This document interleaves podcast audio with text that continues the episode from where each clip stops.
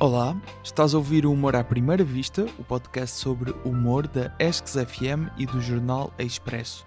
Eu sou o Gustavo Carvalho. Neste episódio vamos até a América. Pela primeira vez entrevistei um comediante brasileiro, é o Afonso Padilha.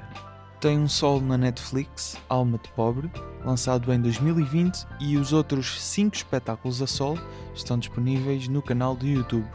O último é sobre a pandemia, chama-se Desessencial, estreou em janeiro e já tem quase 2 milhões de visualizações. O Afonso explicou-nos como é que mantém o canal sempre ativo e consegue, ao mesmo tempo, construir espetáculos a solo todos os anos.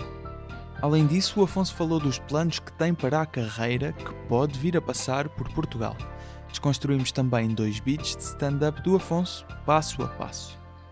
Falámos de como funciona o stand-up comedy no Brasil e também de Bill Burr, o comediante que o Afonso escolheu para abordarmos. Este episódio foi gravado à distância, via Zoom, a qualidade do som não é habitual, peço desculpa por isso. De qualquer forma, vale a pena ouvir as histórias do Afonso Padilha no episódio 37 do Humor à Primeira Vista. Segue o podcast em arroba no Instagram. A entrevista começa já a seguir à bela voz do Tiago Filipe.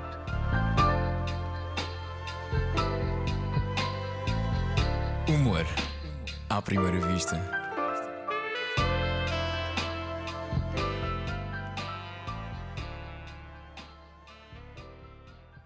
Afonso, muito obrigado por teres aceitado o convite. Estou muito contente por eh, te receber aqui. Uh, primeiro convidado de comediante brasileiro. Uh, ah, o primeiro? Primeiro brasileiro, exatamente. Olha Internacional, já Bom. tínhamos tido o Gilmário Vemba, que é um comediante angolano. De resto, era até agora só portugueses. Então uh -huh. é fixe uh, começarmos a ter também pessoal uh, aí do Brasil.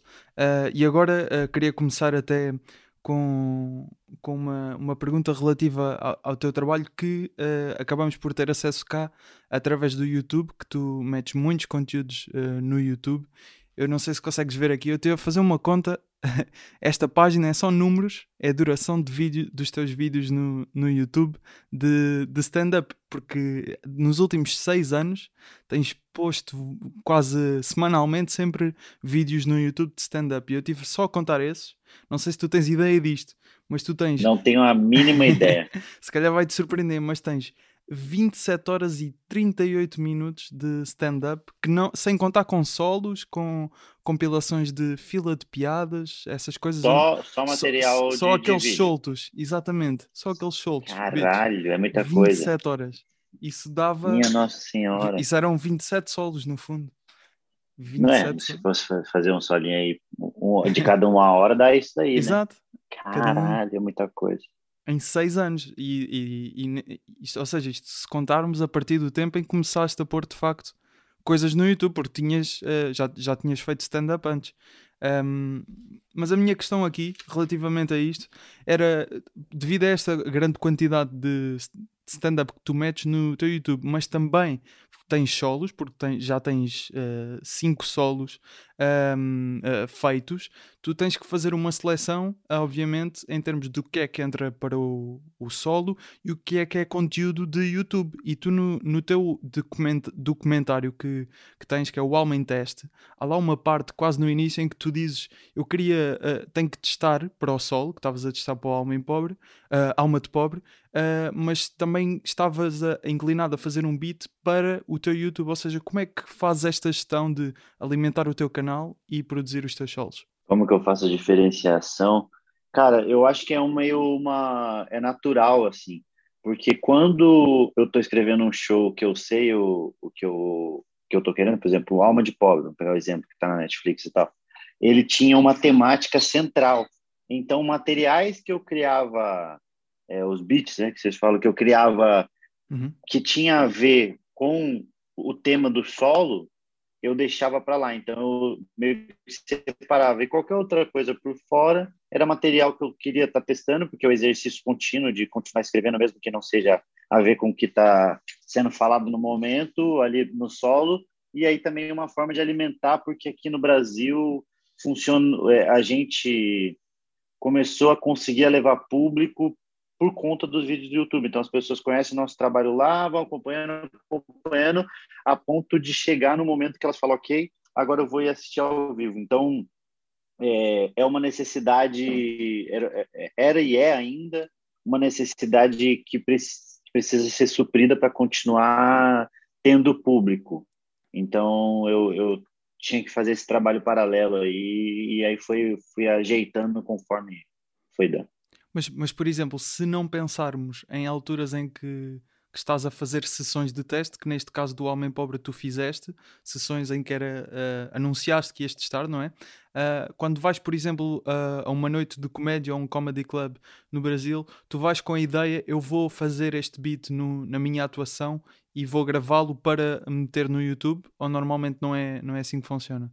Não, na verdade eu, eu, eu não penso alguns materiais pontuais foi pensado para o YouTube. O resto é sempre pensado como forma de stand-up.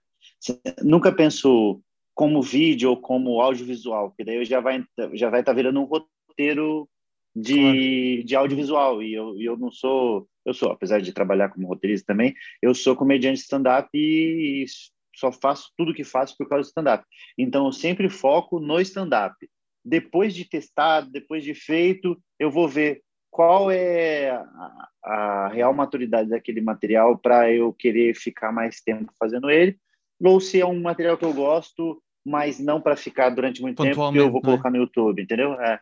Ok. Pelo que vi mais, mais recentemente, tens um canal do YouTube que é os cortes do Afonso, certo? Que são beats.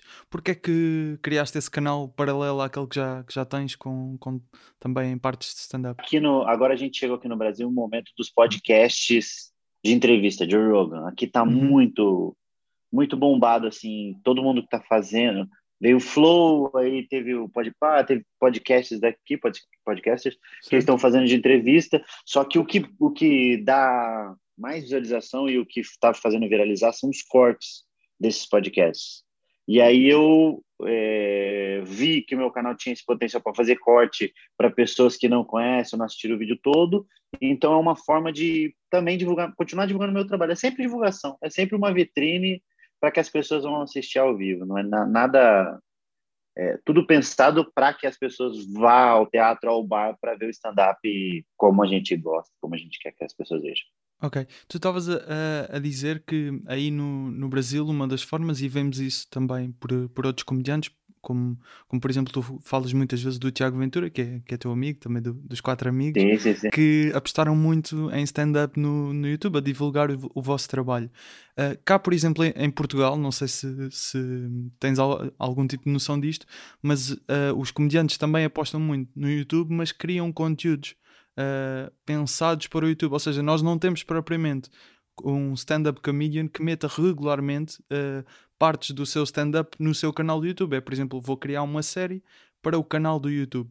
Ou seja, o que me leva a crer que aí no Brasil, uh, por obviamente a dimensão e pelo que vou vendo, há muitos comedy clubs, vocês conseguem atuar com muito mais regularidade. Aqui em Portugal temos muito pouco, nem temos um comedy club assim.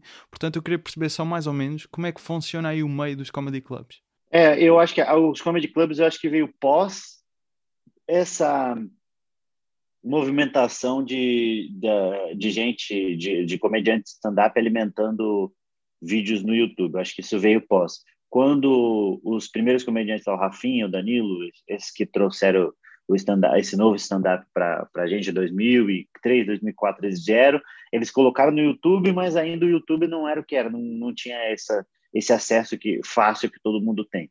E aí eles foram para a TV, estouraram na TV e, e lotaram os teatros. A gente, essa geração minha, Thiago, é, puta, quatro amigos, você tem a Bruna Luiz, tem muito comediante, muito. Não, não vou ficar falando que eu vou acabar esquecendo alguém, mas essa geração a gente começou a não iria para a TV e a gente não dificilmente teria um espaço lá. Então o Thiago começou a colocar, a gente viu que era um movimento certo no Facebook, e aí eu também comecei, a, eu já colocava, mas não com uma regularidade nem com tanta qualidade como o Thiago, e aí começando a colocar, e o Quatro Amigos começou a colocar, e todos os, os comediantes é, viraram os olhos para isso, para, ah, então o Renato Albani, então você vai se a gente colocar no YouTube, quer dizer que vai ter algumas pessoas assistindo, assim como assistiam os caras no CQC e nos outros programas que tinham comediantes de stand-up. E aí, assim, a gente achou o nosso meio de chegar nas pessoas. Quando isso virou, aí os comedy clubs começaram a surgir. Aí tinha o Comedians, que já era famoso, uhum. que infelizmente é, fechou, fechou né? É uma tristeza do cacete isso aí. Fechou, fechou o Curitiba Comedy, que também já existia. Então, a gente tinha quatro aí comedy clubs que a gente já tinha meio como que era e como que era ter um comedy club. E aí começou a pipocar os comedy clubs pequenos, Clube do Minhoca, Acústico, você tem agora o Comedy Sampa acontecendo aqui, o Guardians, e aí começou a ter esse novo modelo de negócio, Porto Alegre Comedy Club, que eu, que eu sou do sócio, é, começou a ter esse novo modelo de negócio que é do que e aí só que aconteceu uma coisa boa que foi ter comedy clubs e ruim porque os bares, porque tinha muito bar, muito bar que fazia stand-up, muitos bares, muitos uhum. bares. Então, esses bares começaram a parar de fazer e aí começou a meio que só ser comedy clubs, é só ter okay. comedy club, o que, que é ruim, ó, o bom de ter comedy club e o ruim de estar parando os bares. Ou seja, uh, você, quando tu dizes comedy club, ou seja, tu, uh, todas as noites há stand-up lá, é isso? Um bar de comédia, exatamente. Sempre 100% comédia, pois. de terça a domingo, só comédia Exato. acontecendo. Aqui em Portugal, aí, nós não temos, nós o que temos... Nenhum? Não temos nenhum, já tivemos um. E por que, que não tem mais? Uh, fechou? Sim, na altura fechou, penso que questões de má, má gestão, foi mais isso mas, mas o que existe e tem começado a haver cada vez mais é noites. Por exemplo, há um bar que quinta-feira tem stand-up. Há outro é, que o Brasil era assim. O Brasil Exato. era assim. A gente não tinha comedy clubs, mas tinha noites espaçadas assim. Todas as terças-feiras no Rota do Sol. Tem bares aqui que antes da pandemia, que agora a gente não consegue balizar, mas antes da pandemia estava tipo há 10 anos fazendo todas as quintas-feiras no bar do Rony, Itaquera tem uma noite. Então, todas as quintas-feiras há 10 anos acontecendo, okay. tinha essa noite. E aí agora virou meio a, a, do Comedy Club. Você sabe que isso daí sobre Portugal, há um tempo atrás, durante agora esse tempo que a gente ficou parado, eu estava conversando, eu gosto muito daí de Portugal. Todas as vezes que eu fui, sempre fui muito bem recebido e recebo muitas mensagens de gente que fala que acompanha meu trabalho, eu fico feliz pra cacete, né? Meu irmão mais novo mora aí, né? Foi fugido, Exato. mas mora moro em Lisboa. e eu tenho muita vontade de abrir um comedy club aí. Eu tinha muita vontade, Olha. assim, é, Não, de fazer este... uma, realmente um comedy club, uma Sim, casa de este, este... terça, domingo, stand-up, stand-up, stand-up. Stand e, e, e, o meio, os comediantes e os, os fãs e os produtores dizem todos que, que era bom. Uh, neste caso, este Comedy Club já não, não terminou, não fechou agora com a pandemia. Já foi há uns anos que existia e, e depois, na altura, uh, fechou porque acho que má gestão de, do sítio. Uh, mas depois, cada vez mais, por exemplo, há dois anos, em 2018, foi quando cá em Portugal muitos uh, comediantes começaram a ter solos e, e a esgotar muitos. Uh, foi um boom assim. E depois, agora com, com a pandemia, acalmou, obviamente. Uh, e vai agora nós, nós estamos em confinamento, no segundo confinamento, portanto, agora em abril será mais ou menos quando nós vamos sair do confinamento. Já estão a, a agendar mais ou menos alguns uh, que tiveram que ser adiados, então as coisas estão a recuperar um bocadinho ainda. Vamos ver como é que corre. Mas, mas sobre isto do, dos comedy clubs ainda aí, dá uh, para, para perceber, porque aqui nós de facto, como, como, como, tem, como, como eu expliquei agora, nós não temos uh, propriamente um comediante que consiga viver de atuar em comedy clubs. Aí isso existe? Dá para viver só de atuar em, em noites de comédia e comedy clubs? Eu acho que é, depende de quanto que é o seu custo de vida, entendeu? Porque, sei lá, você pega no Comedy Club, no Hilários, aqui tem dois, que é o nome do Hilários Comedy Club. Ele tem um no ABC, que é uma região é São Paulo, certo? São, isso, São Paulo. São Paulo é muito grande, impressionante assim. Então tem um Comedy Club que chama Hilários ABC e o Hilários SP, que são é a mesmo, os mesmos donos. Okay. Então eles têm, ontem eu fiz lá no Hilários ABC, o meu show solo, que é um bar, e hoje eu faço no Hilários SP. E eles estão abrindo mais um em São José dos Campos, que é uma cidade do interior, tipo Porto. Ok. É, e aí eles estão abrindo mais um lá. Então, um comediante que faça lá, tipo, um show, um no Hilários SP, um no Hilários ABC, um no São José dos Campos, um no Clube do Minhoca. Se, se, em São Paulo, se o cara conseguir fazer os cinco comedy clubs, ele vai tirar, sei lá, R$ 1.500. E aí, R$ 1.500 você tem que ver se você consegue ver com isso. Mas é uma média só de comedy clubs ali que vai estar tá fazendo. Só que se é o comediante um pouco que já tem um pouco de público devido aos vídeos do YouTube, a, a, ao engajamento no Instagram, ele vai conseguir fazer show solo. Aí os shows solos vão dar um pouquinho mais, logo ele vai claro. conseguir só sobreviver do circuito de, de comedy clubs. Mas ainda é uma coisa que está engatinhando aqui e só funciona ainda por conta disso de precisa de um comediante um pouquinho mais de relevância para trazer o público pra e as pessoas irem. Ainda não é meio comedy club que as pessoas vão só por ir, como era o Comedians durante muito tempo, o Comedians foi assim. E o, o Comedians fechou por, devido à pandemia, foi isso? Devido à pandemia, e aí já estava já vinha um pouco mais é, ruim das pernas, como a gente fala aqui no Brasil, já vinha um pouquinho balançando, aí é, qualquer negócio, qualquer pois. todos, né, os negócios que estavam mais para lá do que para cá, a, pan, o, a pandemia veio e derrubou, né? Ok. Este, estes comedy clubs que, que tu dizes, os, os, comedy clubs mesmo, não as noites de, só de comédia, uh, são muito focados em algumas zonas do Brasil ou está bastante disperso? Porque o Brasil ainda é muito grande, mas nós cá, por exemplo, uh, os comediantes do Porto di, uh, dizem que sentem muita diferença, que Lisboa acaba por ser o foco, que tem que no último episódio até falávamos disso com, com, o Joel Ricardo Santos, que é um comediante da Zona do Norte. Ele dizia que ele sentia-se que tinha que afirmar em Lisboa. Isso também existe aí, por exemplo, uh, que tens que ir a São Paulo e tem que correr bem, ou Rio, ou algo desse género? É São Paulo, São Paulo. São Paulo é a Lisboa, o que é para vocês aí, é São Paulo aqui. Tem comedi comediantes no, no Brasil todo. A gente tem um comedy club em Porto Alegre, que também estamos tentando fazer uma cena lá. Na verdade, não tem, tem um comedy, é, o Porto Alegre Comedy Club, tem um Canoas e tem mais um que estão para abrir lá, que é um comediante Gil Lisboa. Ele é um menino novo, mas é um menino que está correndo para cacete. Ele é sócio do Canoas lá e também está correndo atrás de movimentar a cena lá. Aí a gente em Santa Catarina tem o Florianópolis, que é subindo, né? Sul. Então é Rio Grande okay. do Sul tem dois e tá para abrir mais um. Santa Catarina você tem o Florianópolis Comedy Club, mas que depende muito do, dos comediantes de fora de ir até lá fazer o show. Está abrindo mais um outro Comedy Club, que é o lá em Blumenau. Aí Curitiba, a gente tinha o Curitiba Comedy Club, tivemos a baixa, só que fica nesse de vamos, vai ter outro, não vai ter outro, tá meio nessa negociação. São Paulo tem uma grande quantidade, aí você tem um Goiânia, um, que Goiânia é bem lá para cima, no centro-oeste, acho que é, Goiânia, lá, Goiás tem um que é o Guardians e também está em fase de abrir um lá em Brasília, etc. Então, mas a maioria está tudo em São Paulo. Okay. E eu, eu, acho que o, a grande coisa de ter um comedy club é você ter mão de obra, né? você ter gente para trabalhar. Por exemplo, eu, como eu estava falando de abrir, ah, vamos abrir um comedy club em Portugal, comediante brasileiro. Junta eu, o Thiago e a Bruna Luiz. Fala, vamos agora nós vamos abrir um comedy club em Porto, lá em, lá em Porto, não, lá em Lisboa, lá em Portugal. E aí o, a nossa preocupação é o quanto a gente vai precisar mandar de comediantes brasileiros para fazer movimentar e o quanto só os comediantes que estão aí conseguiriam fazer as noites sobreviverem, claro. entendeu? De, nem que se fosse de quinta a domingo. E, e, e depois, em termos de, de atuar, eh, pelo, pelo, que vejo, quando fazes uma tour, quando tens um solo, já consegues ir a, a muitos sítios que não, so, não estão baseados em, em ter noites de comédia, ou seja, consegues ir atuar a, a sítios que não estão habituados a ver stand-up diríamos assim, que só quando vai lá o sol, certo?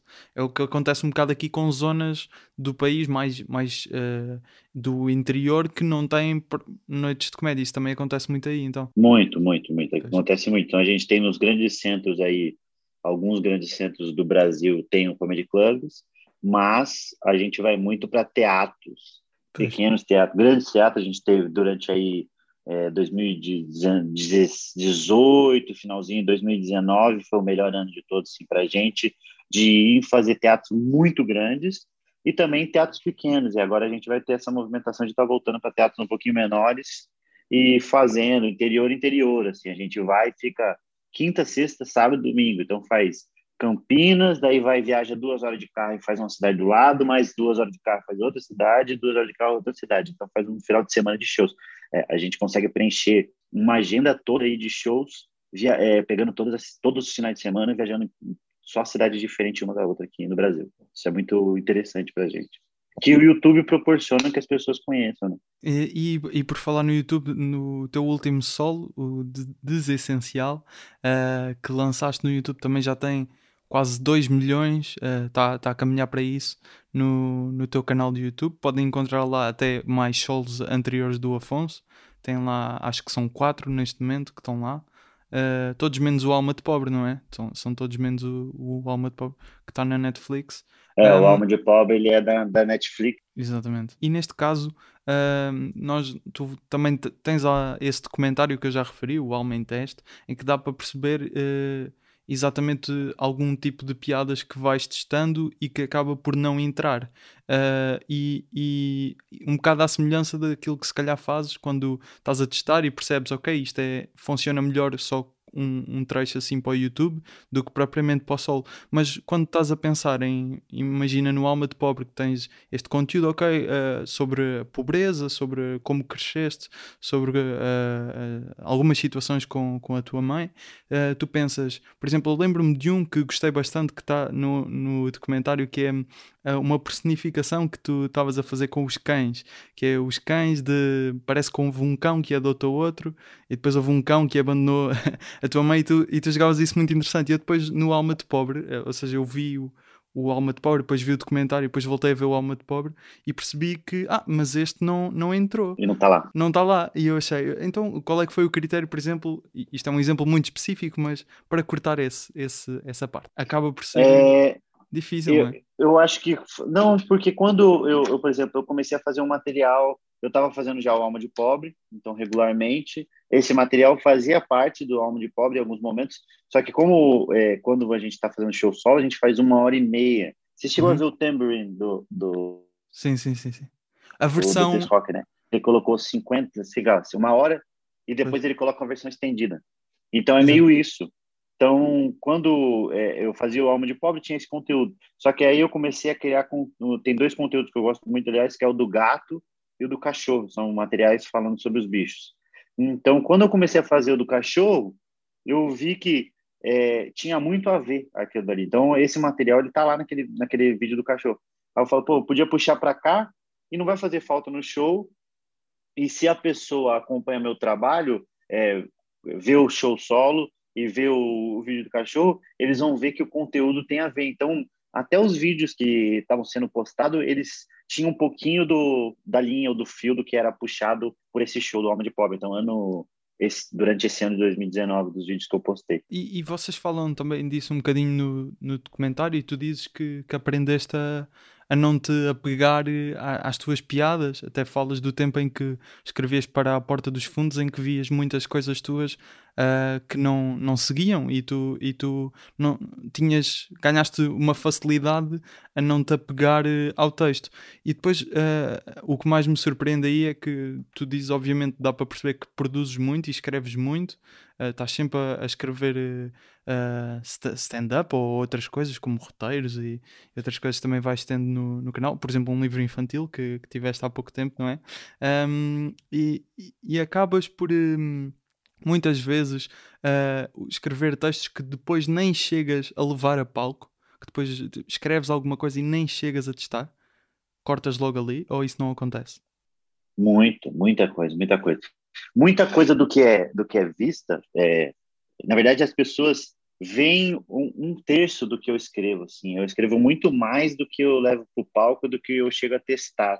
Eu é, escrevo, sei lá, vamos dizer, eu escrevo 10 piadas, Uhum. Testo 7 e fica 4. Ok.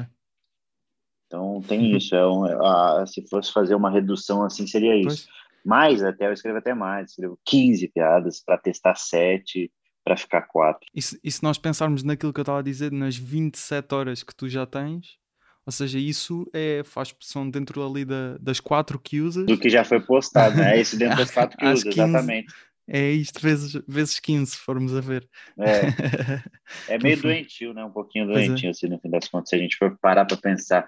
Esse material que eu fiz agora de vacina, que está no meu canal, que está indo bem também, esse foi especificamente sabendo que eu faria ele para o YouTube. Num nenhum momento eu pensei em colocar ele dentro de um show solo, porque o contexto dele é muito agora. Claro. A gente precisa falar sobre esse assunto agora. E aí eu escrevi, esse foi acho que um dos materiais que eu mais escrevi piada assim, que nem cheguei a testar e que ninguém nunca vai nem ver, assim, que é muito, tem muita coisa que é ruim, tem muita coisa que é só um, um, muito difícil de ser falado de uma maneira que as pessoas vão entender, tem muita coisa que é só raiva mesmo. Então, eu escrevo tudo, escrevo tudo. Eu não, eu não filtro o que eu estou escrevendo, eu filtro o que eu vou testar e que vai ficar no conteúdo final. Mas o que eu, quando eu escrevo, só escrevo, só não, não fico me policiando, não. Estavas a dizer que esse conteúdo foi para o YouTube e, e alguns nem, nem chegaste a testar muito, não é? De, de, de, algumas dessas piadas. Isso normalmente quando vais, por exemplo, atuar a um, a um comedy club ou uma noite ou mesmo um teatro, tu levas sempre equipamento para te filmares para eventualmente depois se for, uh, se for uh, caso disso, colocas no YouTube? Não, não, não. Eu, eu levo é muito pontual. É, a gente gasta, né? Também, né? Pagando, porque a gente não tem uma, uma, uma pessoa, a gente paga uma pessoa que vai filmar e vai editar. Então, como a gente está fazendo com o público reduzido, acaba que a matemática não chega a bater. E eu acho que também tem um pouco do feeling de quando eu começo a testar, que nem esse material da vacina, eu fiz ele em, sei lá, até, até a gravação final, eu fiz ele 20 vezes. Então, 20 vezes o todo, né? Começou com 8 minutos, terminou com quase 30. Mas eu fui testando trecho, trecho, trecho, testava, porque calhou de, da gente estar tá num final de semana de volta do Quatro Amigos em janeiro, então eu fiz uma sessão na quinta-feira, duas na sexta, três no sábado, três no domingo, duas na segunda, duas na terça, duas na quarta, uma na quinta, duas na sexta e duas no sábado.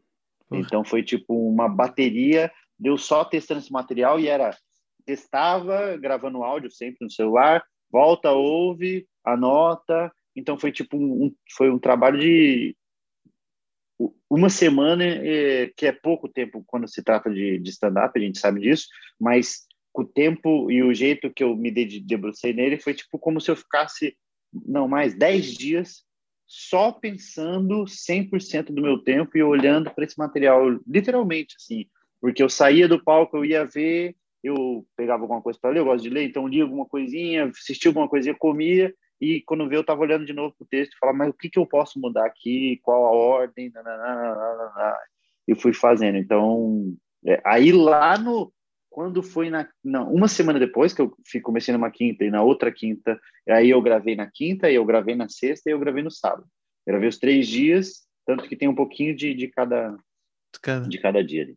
Isso é, isso é muito interessante porque, ou seja, tu, tu numa semana consegues atuar 20 vezes, mas isso é uma, uma semana uh, em que Cheia, tu, foi uma foi, foi, foi das mais cheias, esse. é isso? Isso, ou, Ok, ok. Numa semana normal tens noção de mais ou menos, se estiveres a testar material uh, a um ritmo normal, quantas vezes consegues atuar por semana? Então, agora, é, pois agora é uma... da, da, da, pandemia, mas a claro. gente voltou, se bem que a gente está voltando e os bares estão voltando.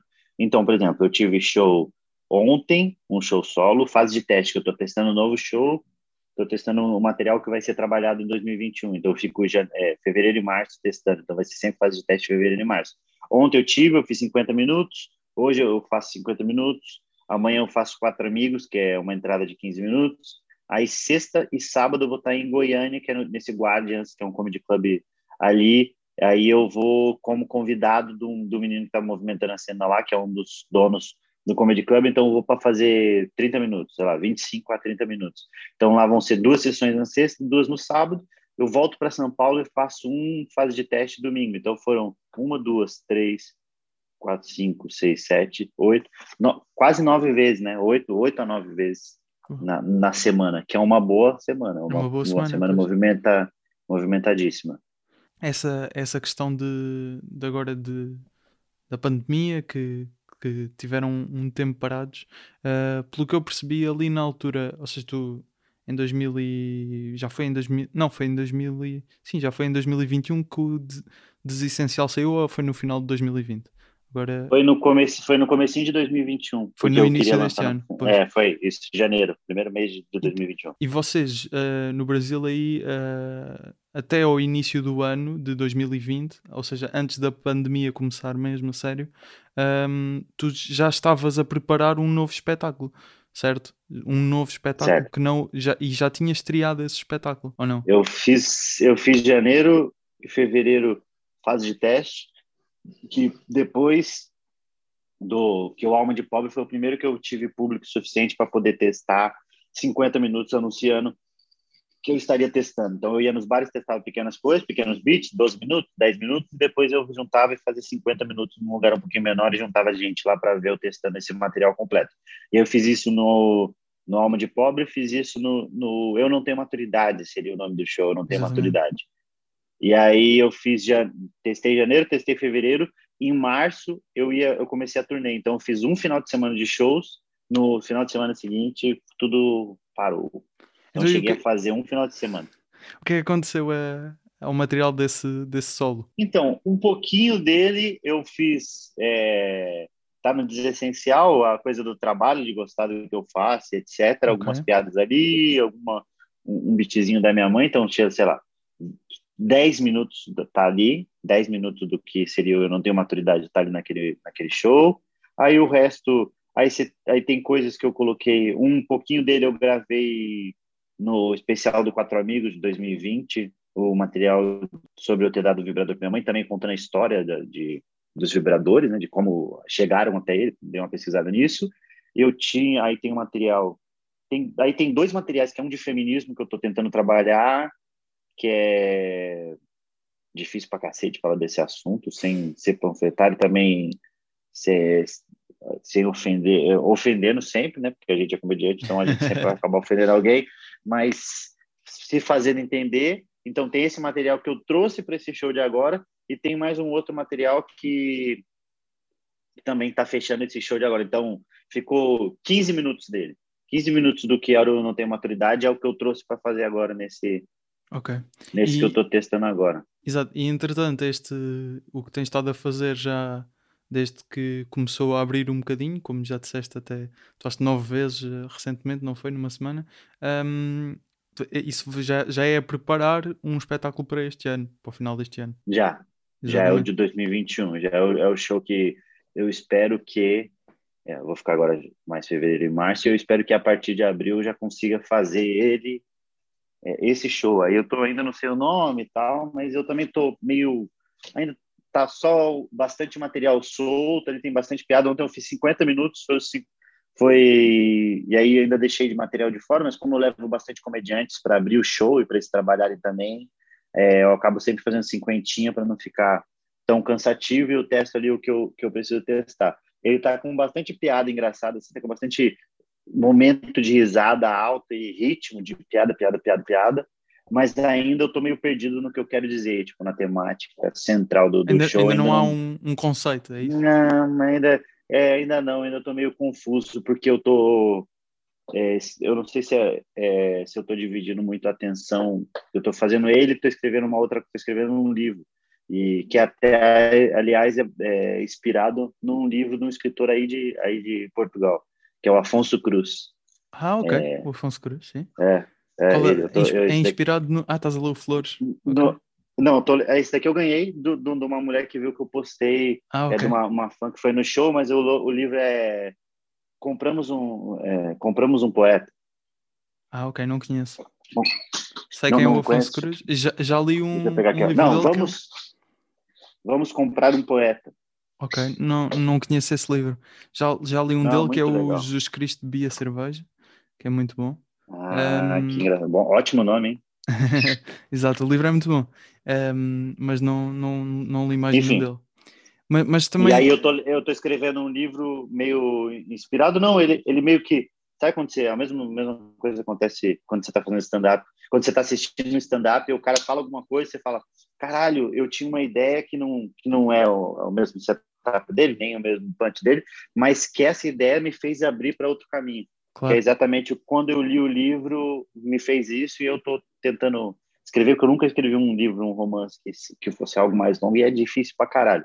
Então, eu estou me debruçando bastante nisso e talvez essa divisão de atenção é, é, para o livro tá, esteja me atrasando para a criação do, no, no stand-up, assim.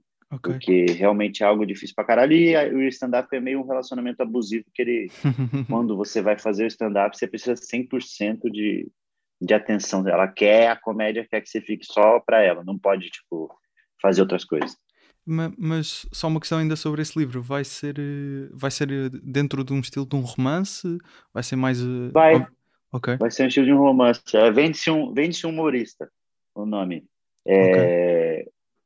Que é uma mulher, que na verdade o personagem principal é uma mulher que não é comediante, mas é um meio que um mundo pós-pandemia, mas ninguém sabe dizer exatamente qual é a época que se passa isso. Só que pegando um pouquinho do gancho no meu especial do Desessencial, que porque como a gente conseguiu enxergou, né, durante essa pandemia que teve o trabalhador do serviço essencial, do não essencial e quem trabalha com arte e comunicação foi meio escanteado.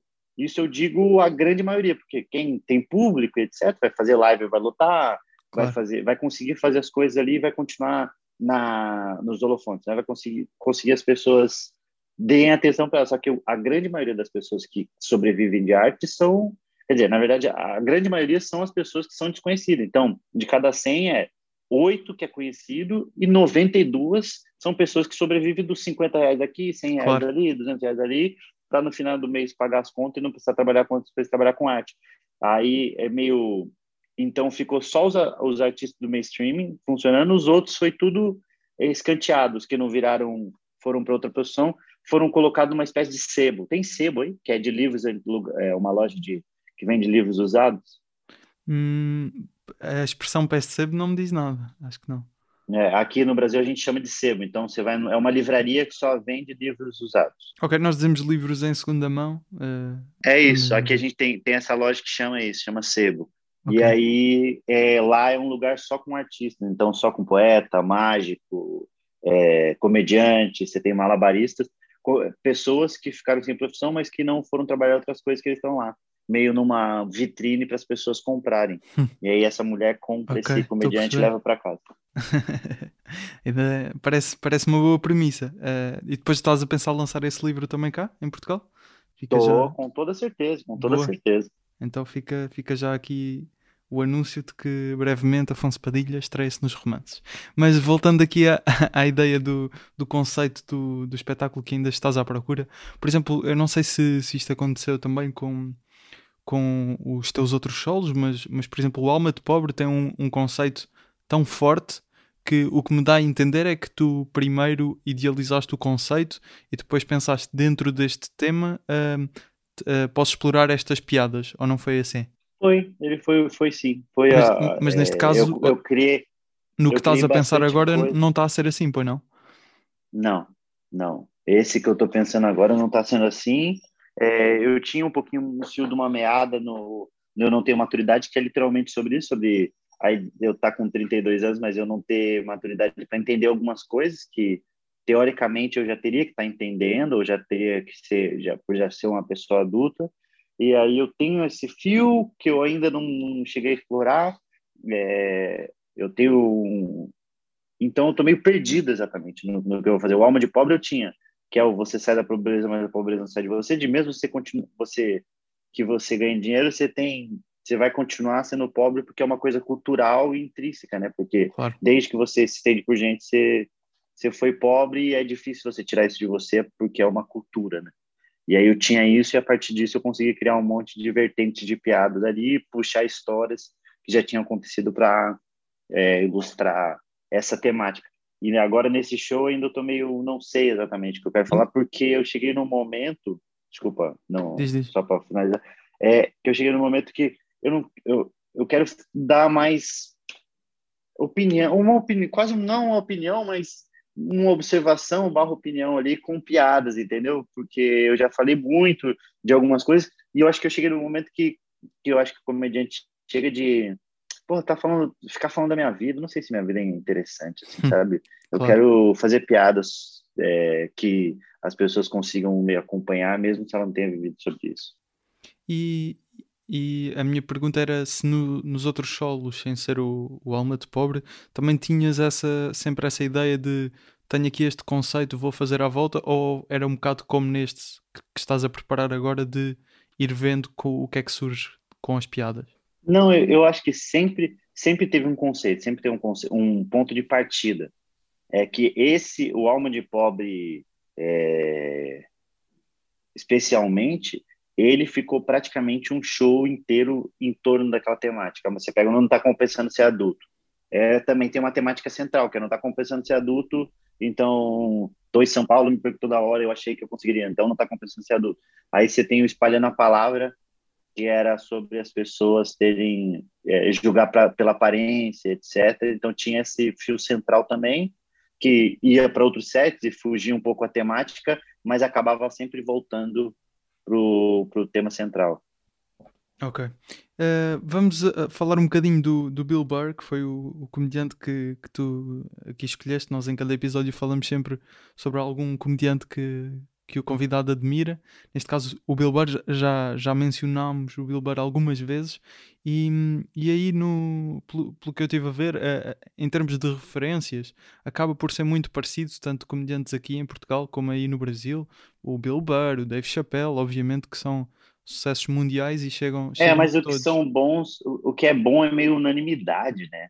Claro, claro. E eles os dois têm muito disso, especialmente o Bill Burr e o, e o Chappelle uh, são, são muito admirados por, por, diria, por todo o mundo. Um, e, e, neste caso, o que é que, o que, é que há no, no stand-up do, do Bill Burr que te faz uh, ficar fascinado ou, ou que te faz admirar o trabalho dele? É, eu acho que é esse, essa coisa dele conseguir defender coisas que parece ser indefensável e o, a, a, a certeza do que ele está falando a confiança dele, o jeito que ele escreve, eu gosto muito, eu gosto muito do, de todo o conteúdo dele. Agora acabaram de postar, postaram não vão postar, tem um canal aqui no Brasil que é um, eu não falo inglês, né, mas tem um comediante, tem alguns comediantes que tem um canal que chama Comédia com Legenda, então eu estou colocando bastante conteúdo legendado da galera gringa que a gente não tinha acesso. Ele mandou um especial do Bill Burr de meia hora, isso de num HBO de 12 anos atrás e ele já era muito bom, assim, da 12 anos atrás, falando umas coisas absurdas, mas engraçadas demais, e às vezes não tão engraçadas, mas a, a, a, coragem dele continuar falando e dele continuar defendendo faz com que seja meio um exemplo, assim, pra gente que é comediante, para mim, principalmente. Aí eu vi a série dele, do F for Family lá, que é boa pra uhum. cacete. Uhum. Também, é, eu, é, eu acho que ele quando eu vi aquele especial dele aqui, o preto e branco, como é que é o nome dele, cara? Netflix uh, 2000. Never, uh, never Walk Out? Não. Um...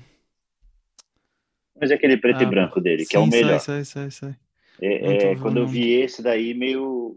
Foi, eu não tinha, eu já tinha visto, assistido algumas coisas, ainda não tínhamos tanto acesso ao stand-up comedy como a gente teve no, nos últimos anos, porque o, a Netflix começou a colocar muito conteúdo, mas quando eu vi o dele, eu fiz, caralho, ele é muito bom, assim fazendo o que ele faz, defendendo os pontos que ele defende. A narrativa dele é muito boa também, dele colocar outros pontos de vista dentro da mesma história. Do até aquele, eu ia escolher quando você falou para escolher o beat, eu escolhi aquele do, do helicóptero. Ele uhum. fala do cara que se estava com a doença terminal e tentou se matar. Esse para mim é um dos melhores sets de stand-up assim que tem, por conta do jeito que ele conta, dos pontos de vista que ele coloca, é do caralho ver ele fazendo isso. Eu gosto muito, gosto muito de ver ele fazendo. Tem e muito, tem o Jim Gaffigan, eu gosto muito também, o Jim Gaffigan. Que é um estilo completamente por diferente. Conta das observações e do tanto de estilo totalmente diferentes, mas por, por exemplo, para mim ano, pass ano passado os, me os, melhores shows que eu vi, acho que foi o dele, o, o do Jim Gaffigan, que ele fala de cavalo para caralho na Amazon, eu acho que é do ano passado. O dele para mim foi um dos melhores. Ou foi do 2019, depois eu vou te mandar o nome. 2019 ou 2020. E o da, da e a Michelle Wolf. Então eu fiquei entre uhum.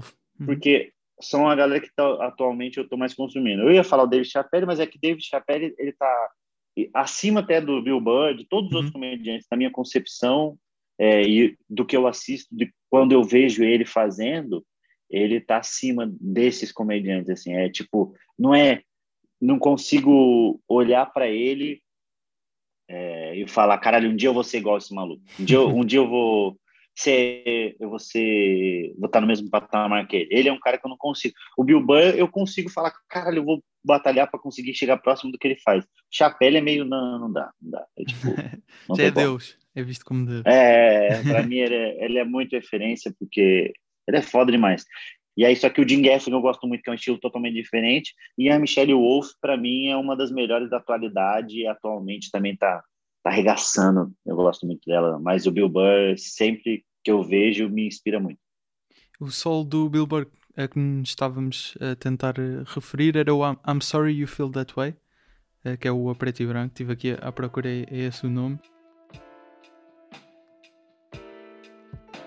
E no processo de edição, reparei que me esqueci de introduzir o beat do Bill Burr que o Afonso gostava de ter escrito. Vamos já a isso, mas antes aproveito esta interrupção para sugerir que se chegaste até aqui é porque deves gostar de comédia Podes seguir o podcast em humoraprimeira-vista.podcast no Instagram. E se quiseres pertencer a uma comunidade com acesso a alguns conteúdos exclusivos, basta enviares uma mensagem privada para aderir aos amigos chegados no Instagram. Agora sim, o episódio continua com um certo do Bill Burr, escolhido pelo Afonso, sobre violência doméstica.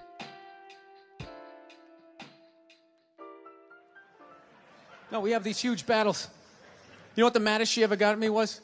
One time she was watching this show, it was like a poor excuse for the view, and they started talking about domestic violence, right? For the nine millionth time this year, they're talking about domestic violence, just in case, you know, you didn't get the memo. You know? Evidently, you know, just some people didn't get it. It's not okay to slam your wife's head into the cupboard drawers because she didn't dry the can opener off properly, you know? It's gonna fucking rust, right?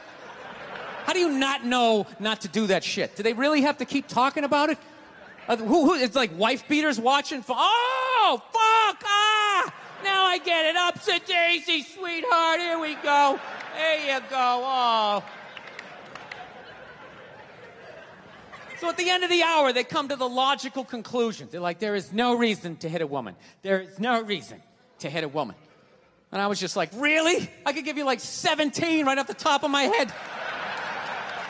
You could wake me from a drunken stupor, I could still give you like nine.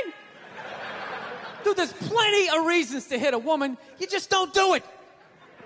But to sit there and suggest that there's no reason. Dude, the level of ego behind that statement. What are you, levitating above the rest of us? You're never annoying? Women, how many times have you thought about slapping your, your fucking guy in the head this week? Every day! There you go. Every day. You didn't do it, right? Oh, dude, it drives me nuts. There's no reason. There's no reason. Really? No reason? How about this? You marry a girl, you fall in love, you buy her a house. You go to work every day, paying off the house. You come home one day, she's banging the next door neighbor, hands you divorce papers. You got to move out, sleep on a futon, and still pay for that house that she's going to stay in. No reason. Queria aproveitar também que agora nós em Portugal, uh, em uh, acho que é setembro, vamos ter cá o Daniel Sloss. Sabes quem é o Daniel ah? Ah, muito, é muito, bom, bom, muito, bom, muito bom, muito Vai bom. ser, eh, vamos ter, nós já tínhamos tido, lembrei-me porque estavas a falar do Jim Gaffigan, nós o, o ano, não, o ano passado não, há dois anos, acho eu, tivemos o Jim Gaffigan, tivemos, já tivemos Louis. Jimmy Carr, já tivemos o Louis C.K., exatamente, que foi assim. No... É, sabe que quem levou, a, quando a gente foi com quatro amigos, uhum. foi a mesma agência que levou ele. H2N, exatamente. Aham, H2N do Hugo, é. Exatamente, do Hugo Nóbrega, que, que levou exatamente esses, esses uh, agora a, a, Portugal. Aí no Brasil uh, também não, costumam ir comediantes internacionais também ou ainda não? Não, você sabe que ia ter o Jim Gaffigan aqui. Ia ter o Jim Gaffigan aqui no Brasil, porque ele estava naquela tour mundial que ele fazia certo. em vários lugares, ia fazer, e aí ele vai montar um show falando dos lugares que ele passou, das viagens dele. Aí veio a pandemia, era para ter em março, também caiu por conta da pandemia, ah, e agora a gente não sabe quanto tempo vai.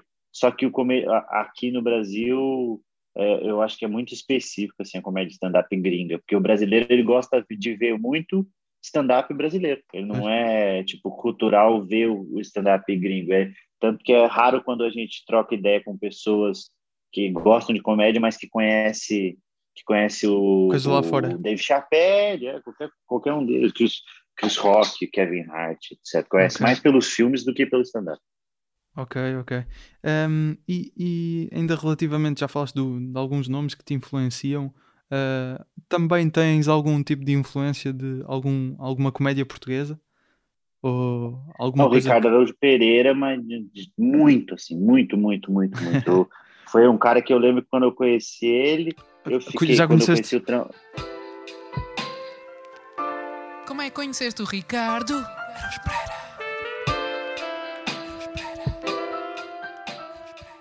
Já conheceste pessoalmente o Ricardo? Não, não, não, não Ah. conheci, não conheci. É um cara É que, quando eu, se eu acho que eu conheci, eu dou uma, vou até travar, assim, porque ele é realmente. é- eu vi muita coisa dele. Eu comecei a. Quando eu comecei a, a escrever, a procurar coisas para escrever, foi por causa do Luiz Fernando Veríssimo, etc.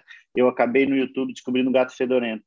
E aí, os relacionados do Gato Fedorento, sempre lá nos vídeos do lado, era do é, Levanta-te Levanta-te e ri, sim. tinha muito vídeo de stand-up. Então, eu tinha até mais conteúdo dos Levanta-te e Ri do que conteúdo de stand-up nacional nessa época, quando eu consumia. Então, assisti muito o, o Magrelo Cabeludo Nogueira, Bruno Nogueira, sim. Bruno Nogueira, bom pra caralho. Vi ele, mas aí vi todos os o do, o do Ricardo Araújo Pereira, sei de cor, um monte de piada dele. Se, se eu quiser, eu consigo fazer um show só com as piadas dele. É, li os livros dele, bom demais. Comecei a escutar o podcast. Eu comecei a consumir muito ele, tudo o Gato Fedorento assisti inteirinho, né? Que é uma Ok. baita referência também para mim que escrevo cenas soltas assim. Apesar de Pois. ser um estilo mais nonsense, é muito legal. Tu falaste do Veríssimo, que é, que é um, a referência que costumas dar muitas vezes, como quem te fez perceber que a comédia era aquilo que querias fazer, não é? Que depois as crónicas acabam por se ligar aqui ao estilo do Ricardo, não é? Que, que escreve muitas crónicas. Ele escreve, aliás, para, para a Folha de São Paulo, aí, no Brasil, não é? E tem, e tem alguns livros que já publicou aí também. Ah, curioso, estavas a dizer eh, que, que se o conhecesses eh, não sabes como é que ias reagir. Eu, eu faço sempre a todos os convidados, pergunto, sem ser ao Ricardo, que ele, ele já veio aqui ao podcast também, mas, mas a todos os outros, perguntei sempre como é que conheceram o Ricardo Araújo Pereira, porque hum, é, é um, um ídolo para- como, quase para toda Para a gente. aí, né? Então, o momento de conhecer o Ricardo Aruz Pereira acabou por ser muito engraçado para várias pessoas. Eh, Já conheceste ah, alguém assim no mundo da comédia eh, que na altura ficaste eh, aquilo que os ingleses dizem que é starstruck, assim meio ahm, atarantado, sem, sem saber o que dizer? Eu lembro quando eu, eu, eu- a gente começou a fazer stand-up, o, o Rafinha e o Danilo, eles eram muito assim, é, assim, e o Diogo Portugal também, o Diogo Portugal. Então foram pessoas que quando eu conheci eu fiquei meio travado, o, Danilo e o Rafinha. O Rafinha até hoje eu tenho um pouquinho, sabia, de eu fico meio assim, porque ele é, ele é meio um cara meio distante, mas ao mesmo tempo é um cara que foi muito referência para mim, ele é o melhor comediante que a gente já teve aqui no Que Brasil. agora de está stand-up, nos Estados assim. Unidos, agora não está? Tá, é, é, tava nos Estados Unidos, na verdade voltou para o Agora voltou, Brasil ok. durante essa pandemia, tá por aqui, testando piada também. Amanhã eu até gravo podcast com ele. Eu já gravei algumas vezes com ele, mas ainda assim ainda eu fico, caralho, olha só, porque ele é muito bom e é, a gente se espelhou muito no que ele, do jeito dele fazer e tal, então assusta. Mas eu acho que foram eles só, e tem um, um filósofo aqui do Brasil que eu gosto muito, na verdade tem dois, três, tem uns tipo uns cinco filósofos que eu gosto muito, mas tem um deles que é o Mário Sérgio Cortella, não sei se vocês conhecem aí, ele é um, é um filósofo pop, que ele fala, ele é pop porque ele é popular pra, ca- pra caramba Ok, aqui no certo. Brasil, ele é um professor, professor Mário Sérgio Cortella, que ele, ele é muito inteligente, assim, absurdo, assim, é uma das pessoas mais inteligentes que eu, que eu conheço, e aí quando eu conheci ele, eu fiquei meio, caramba, ele, eu conheci, tipo, não foi nem para ficar trocando ideia, foi só vir ele, a gente cumprimentou, ele tirou uma foto com a gente, ele gosta de comédia também, para nossa surpresa, ele gosta e conhece o nosso Boa. trabalho, então foi meio, nossa, que da hora, e aí foi embora e, e não vi mais, mas foi bem, bem doida essa, essa sensação. Mas eu acho que é meio que só ele mesmo, só ele e um comediante ou outro que eu acho que travaria, não tenho muito... Quando, quando vieste a Portugal, eh, eu- a última vez, não sei se, se já vieste mais vezes para atuar, não tenho, não tenho noção, mas com os quatro amigos vieste que há dois anos, talvez? Eh, Foi, eu, foi- fui, foi eu fui com o show solo em 2018, fui sozinho, Ah, ok. em 2019 eu fui com quatro amigos. Quatro amigos, eh, que foi no Coliseu, não é? Eh, que, que aquilo estava estava cheio, ainda me lembro de, de ver algumas fotos. Eh, estás, estás a pensar, quem sabe, agora com este solo que estás a preparar, voltar a Portugal a solo ou alguma, alguma ideia para isso? Na verdade, eu queria, eu queria muito gravar um especial aí, eu queria gravar, na verdade. Uau! É, eu queria, eu queria fazer um, uma turnê, turnê aqui, deixar ele bem redondinho e aí para ir gravar, pegar uma sala um pouco menor e gravar o show aí, porque é um show, eu tento fazer sempre uma coisa mais que não seja tão regional, a gente tem referências, mas mesmo assim mais que, que as pessoas de qualquer lugar que assistam, mesmo se assistir legendado, consigam entender.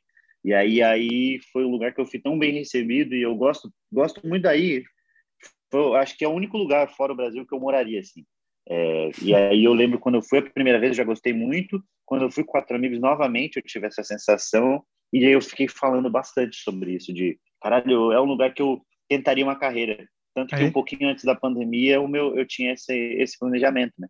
De ficar mais uns três anos, três, quatro anos aqui no Brasil. Até, tô com 32 agora até os 35 no máximo, fixando né, o trabalho que eu já, já venho fazendo há um tempo e tentando é, me lançar também como escritor e tal, porque eu gosto de escrever e sempre vou estar escrevendo. Então, a ideia é sempre um show novo, um livro, alguma coisinha nessa área, fazer meu trabalho é, é, amadurecer e, e, e, fortalecer aqui, e para ir tentar uma carreira em Portugal também, para tentar um movimento de alguma coisa, que eu gosto muito daí vai, vai ser muito bem recebido, acho que devias. acho que devias. É. Nós cá uh, gostamos, uh, pelo feedback que vou ter até de alguns ouvintes do podcast, muitos me falam de, de comediantes brasileiros, como o Murilo, tu, o Tiago. Uh, acho que há cada vez mais mercado e isso, é, isso é bom. Nós vemos, um, ehm, por exemplo, o teu caso na Netflix, que já, já participaste nos Comediantes do Mundo, com, com o Tiago e a, a Mel, Ma, não sei dizer o Maher. Maher. Um, e, e, também tem, tens o teu solo. Uh, por exemplo, em Portugal nós tivemos o Salvador Martinha que teve um, um espetáculo na Netflix, uh, mas assisti, entretanto assisti. Acho, acho, que, acho que até já, já saiu, já não está já não está disponível, mas, mas ainda é um passo que, que acho que hum, já tem alguns comediantes a ir aí. O Hugo Souza sei que também foi atuar aí. O Hugo Souza veio, volta uh, meia. Fazer, fazer alguns espetáculos, mas é, é acho. O próprio que... Ricardo Araújo, né? Já veio. Também já veio, exatamente, ao Risadaria, não era? Que era um, um festival que existia. Lembro-me de ver algumas entrevistas que ele depois dava na altura, assim, nos talk shows daí. Um, e, e acho que é um, um como falamos a mesma língua, obviamente com, com sotaque, às vezes algumas coisas não se percebem tão bem, mas dá, dá perfeitamente para termos comediantes brasileiros a atuar cá e portugueses a ir lá. E acho que isso é. Há um intercâmbio bom. bom, né? Exatamente, intercâmbio. Era a palavra que me estava a faltar. um, e, e já, já disseste, obviamente, que gostavas eventualmente vir cá, acho que devias. uh, Estados Unidos, estavas a dizer que não, não falavas muito bem inglês, uh, mas é algo que gostavas de eventualmente vir a tentar no futuro? É, eu acho que, eu acho que sim. Eu acho que eu, eu preciso primeiro amadurecer. Primeiro preciso aprender o inglês, né, obviamente, mas é uma coisa que eu sei que com o tempo eu vou aprendendo. Eu até comecei a fazer alguns cursos, algumas coisas, mas eu acho que meu foco está mais em outras coisas agora do que realmente talvez aprender isso. Então, devagarzinho eu vou focando, mas em algum momento eu devo ir, sim. Eu devo ir porque como é o meio que de onde veio, né? O que é a nossa arte. Claro. Então, acaba que eu preciso ir no lugar de, de onde foi criado o, o que me movimentou a vida toda. Então, vai acabar que em algum momento eu vou aprender a falar, eu vou aprender a falar inglês e vou querer conhecer com certeza, vou tentar fazer e ver se é, a gente é, se a comédia realmente é universal, se eu consigo fazer em Portugal, consigo fazer aí, etc. É, aí não, nos Estados Unidos. Mas antes vem, vens para Portugal, não te esqueças. Vem para Portugal. Na verdade, meu planejamento era o seguinte: o meu planejamento era o seguinte, eu, eu, eu cheguei a esboçar isso em algum canto, falando, não, vou fazer isso, vou ficar no Brasil a, até fixar bem a minha carreira a ponto de sempre que eu vier para cá eu consigo fazer um trabalho, consigo encher os teatros. Vou para Portugal, fico um tempo ali e aí o meu plano era fazer uma carreira em Portugal e paralelamente aprender inglês aí, porque aí eu estou muito mais perto do da, da então na Europa eu consigo ir para Inglaterra fazer show, uhum. consigo, entendeu?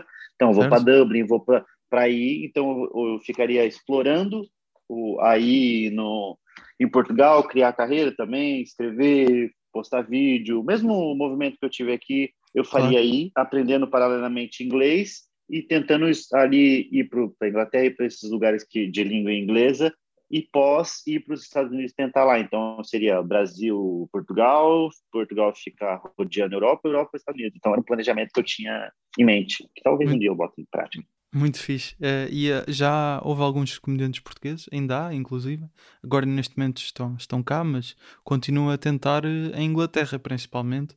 Tivemos o Rui Sinal de Cortes, que teve lá uns tempos, que é talvez o, o, nome mais, mais conhecido que teve lá fora a tentar, e depois dois que são o Vasco Elvas e o André de Freitas. O André, inclusive, ele já veio aqui ao podcast, ele foi, foi o primeiro português a atuar na, na Comedy Store em Los Angeles. Caraca, conseguiu conseguiu atuar lá, muito fixe. Tem assim umas histórias muito, muito fixe sobre atuar lá.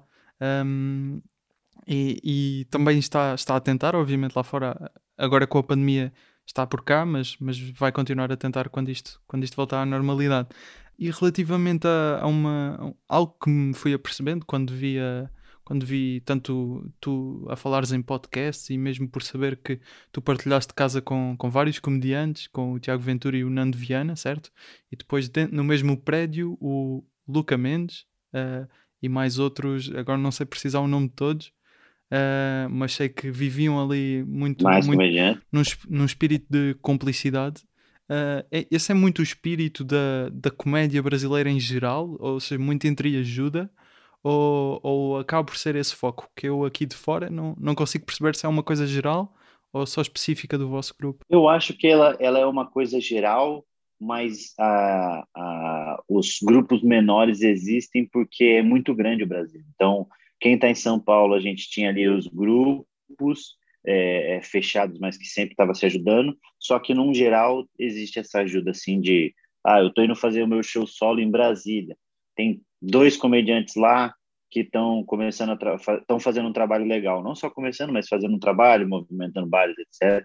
Ele vai vir falar comigo, ou ele já fez com outro comediante ou não, ou ele consegue ter acesso, eu vou colocar ele para abrir o show. Então a gente tem essa percepção do quanto é importante colocar mais gente para trabalhar e, e, o quanto é importante que o grupo se fortaleça, que, que a comédia se fortaleça mais, claro. fortaleça mais do que o indivíduo, né? Do que o comediante. A comédia tem que ser maior que o comediante. Isso é muito bom, isso é muito bom. E, e queria agora passar para aquele momento que em que tentamos mais ou menos desconstruir, analisar um, um, um, uma parte de stand-up teu e, e, escolhi aqui um, um, trecho que, que, você, que tu meteste no, no teu canal de, de stand-up do, dos cortes do, do Afonso, assim é que é. Uh, cortes do Afonso Padilha, podem procurar e subscrever, que, que o Afonso tem, tem apostado em pôr lá vários.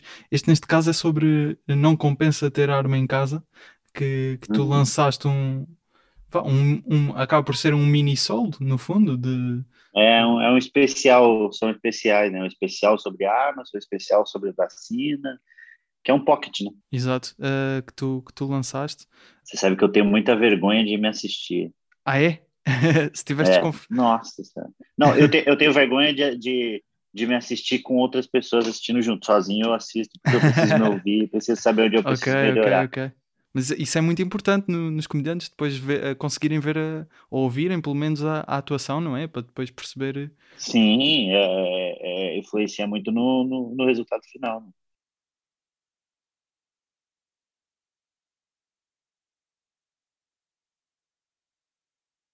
Uh, queria só perguntar antes de começarmos, começarmos a, a ver. Este, obviamente, recomendo que vão ver tudo.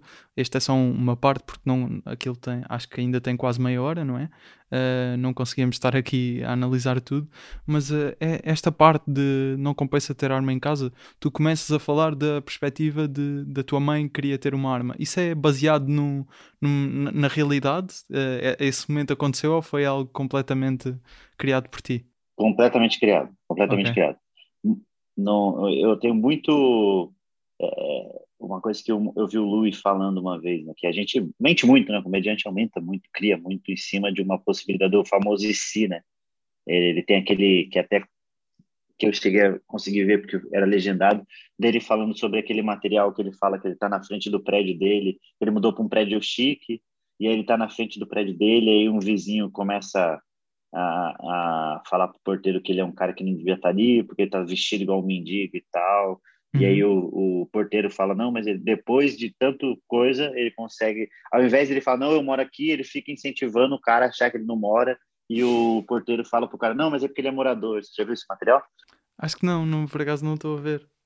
Não, mas é não, isso, ele faz não só é, para provocar. Não é estranho para mim. Não estou é. a, a, visualizar, mas não, não me lembro. particularmente. E aí ele fala isso e ele fala que nada disso, daquilo que dali aconteceu. Só o que aconteceu foi ele estar tá mal vestido no hall do prédio, lá na, na parte que toma sol, e aí só que o vizinho veio até ele e, na verdade, foi até gente boa. O vizinho dele foi gente boa e falou: seja bem-vindo ao prédio, não sei o quê. Só que ele ficou imaginando: e se o vizinho fosse cuzão, como eu reagiria na realidade? É exatamente o que eu. A, a premissa que eu, que eu parto é Será que se a minha mãe quisesse uma arma, seria assim? Aí eu vou escrever. Okay. Eu acho que, pelo menos neste, no Alma de Pobre e também noutros, noutros, uh, noutros uh, trechos de stand-up teus, tu falas muito da, da tua mãe, obviamente que é, é, foi, é uma pessoa, como tu já disseste várias vezes, que foste criado por, por ela e com, com os teus dois irmãos.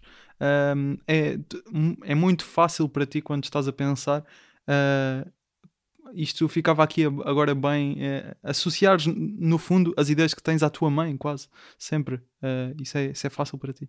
Isso é isso é. Ele é um pouquinho de é, da coisa do roteiro. Ele tem uma quanto mais você conhece o personagem mais fácil você consegue criar é, imaginar como ele reagiria a algumas situações sabe? Quando você vai criar um, um roteiro você tem isso de conhece bem seu personagem e você sabe como que ele vai reagir. Se caiu uma bomba como que minha mãe reagiria, como que o meu irmão mais velho, como o meu irmão mais novo, como eu. Então são pessoas de persona, personas diferentes que eu consegui criar durante esse tanto tempo que eu estou falando dela e não necessariamente quer dizer que ela seja desse jeito, mas é como eu vi ela durante claro. muito tempo e eu criei essa imagem. Achas que isso depois a longo prazo, ou seja, tu tendo cinco solos se se calhar se abordares muitas vezes esse assunto de puxares muitas vezes o exemplo da tua mãe, o público pode fartar-se eventualmente disso ou é, achas, achas que é algo que não vai acontecer? Eu acho que, que com, é, é, tem a, a, coisa de caralho, tá ficando chato, né? Sempre fala da mãe. Eu tenho essa preocupação também, é, mas eu acho que eu consigo ainda entregar de uma maneira que as pessoas não chegaram a ter esse sentimento entendeu? Uhum. Eu acho que ainda tá, tá no nível de que as pessoas querem, tá, mas e, e aí? Você, você não vai falar qual é o ponto de vista dela? Ainda fica essa, esse sentimento de eu quero, eu quero saber o que sua mãe falaria caso isso acontecesse. Isso mas eu tenho essa preocupação sim, eu tenho essa preocupação sim, com toda certeza. Claro. Uh, isto é, não é desconfortável para ti? Estamos a ver só este momento? Certeza? É Posso? desconfortável, mas, mas vamos. Mãe é engraçada. Minha mãe é a parcela da, da sociedade que acha que todo mundo vai ter que ter uma arma. Mas não, está sendo discutido posse e porte de arma. Quem é a favor do posse e porte de arma, bate palma. Quem é a favor? Bate palma. Tá. Quem é contra, bate palma. Quem é contra? Bateu nenhuma das vezes, amor? Tá? Teve gente que não bateu nenhuma das vezes, está esperando o resultado. Vamos esperar o resultado primeiro? Não quero me comprometer não, tão cedo. Fui fazer show esse dia num lugar tão perigoso que eu falei: quem é a favor do posse de arma? Falou: como assim? Não é? Ainda já não pode? Este, esta parte é baseada numa reação do público. Isto foi algo que tu, à partida da primeira vez que estás a pensar ne, neste, nesta parte do teu stand-up, um, já incluíste ou foi algo que depois de testares percebeste isto era interessante incluir? Não, isso daí era. É, eu sempre faço quando a gente vai falar de assuntos que divide a opinião, tipo da vacina ou desse, eu, eu tento ver qual, com quem que é a, a audiência que está assistindo, entendeu?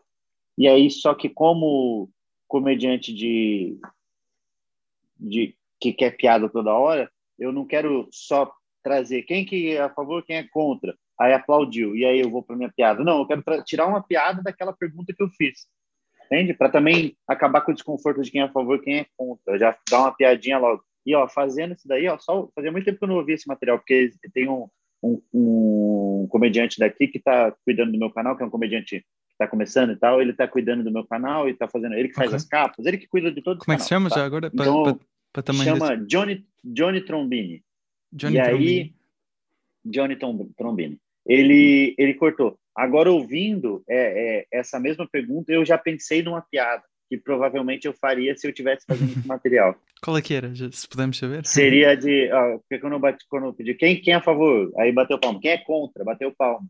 Então foi 50-50. Aí eu pensei que é uma, uma saída que eu poderia dar é 50% é a favor, 50% é contra. Se o 50% que é a favor ganhar e liberar posse de arma, ele pode dar, a matar os 50% que são contra e a partir desse momento 100% vai ser a favor.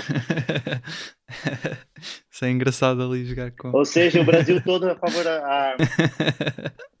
isso é giro, isso é giro. Tem uma coisa que é assim, que quando, então, eu fiz, quando eu estava testando esse material, a primeira, e aí eu cheguei ao ponto de perguntar para a plateia quem é a favor quem é contra, então, eu, aí naquilo eu tirei uma piada. Então, da próxima vez que eu perguntar, eu já vou ter essa piada garantida. Então, daí pode ser que venha essa segunda, aí vem essa segunda, aí vem a terceira. Por exemplo, se eu estivesse fazendo ainda, eu ia ter essa piada. Quando eu fosse fazer um outro material, eu ia fazer essas. Então, ao invés de ter duas piadas para essa pergunta que eu levantei, eu teria três, entendeu? Então, teria. Claro. É, você está na favor nem contra, esperando para ver qual que vai ser o resultado. A segunda piada foi num lugar tão perigoso que a pessoa falou: caralho, ainda não é? Para mim já era, porque já tinha. E aí eu ia talvez arrematar com essa do 50% a favor, 50% é contra. Então, sim. E de, um, e de uma, no fundo, tentar De uma interação- o teu. Exato.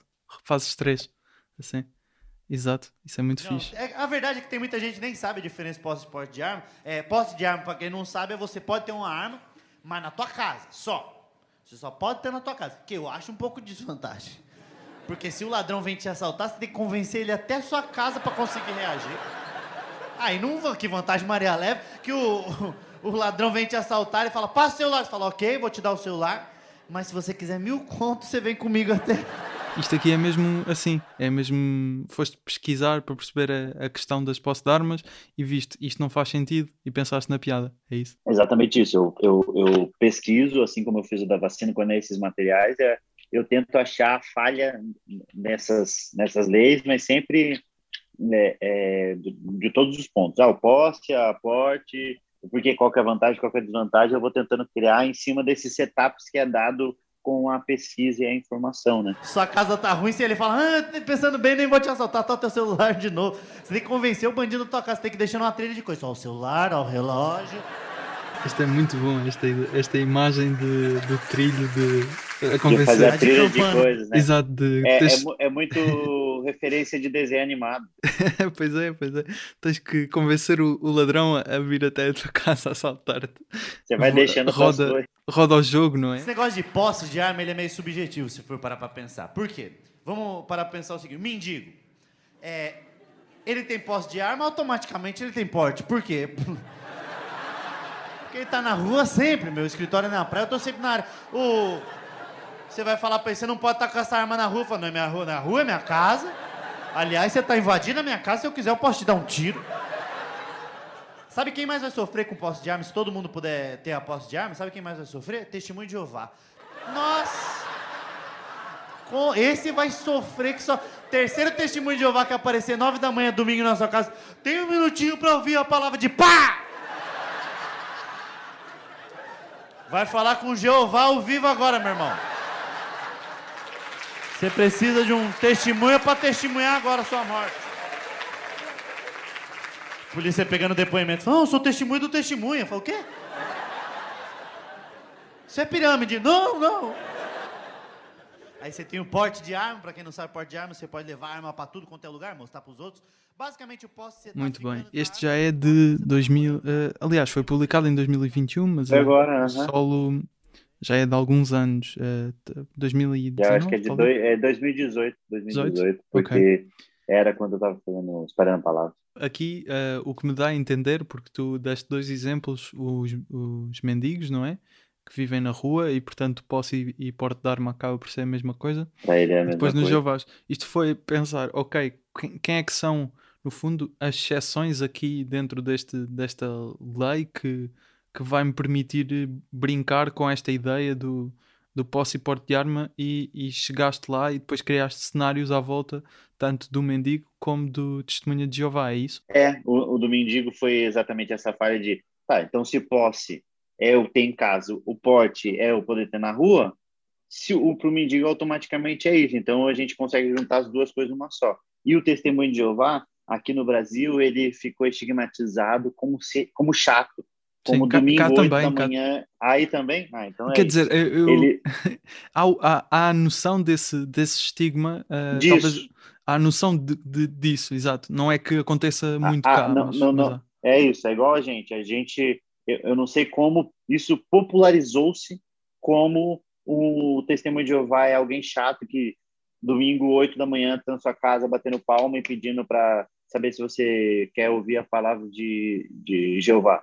Só que eu, eu realmente nunca tive muito contato com essa, com essa realidade. Só que é uma referência, quando falada, é, todo mundo pega, mesmo quem não viveu consegue claro. pegar, tanto que a piada é exatamente isso, né?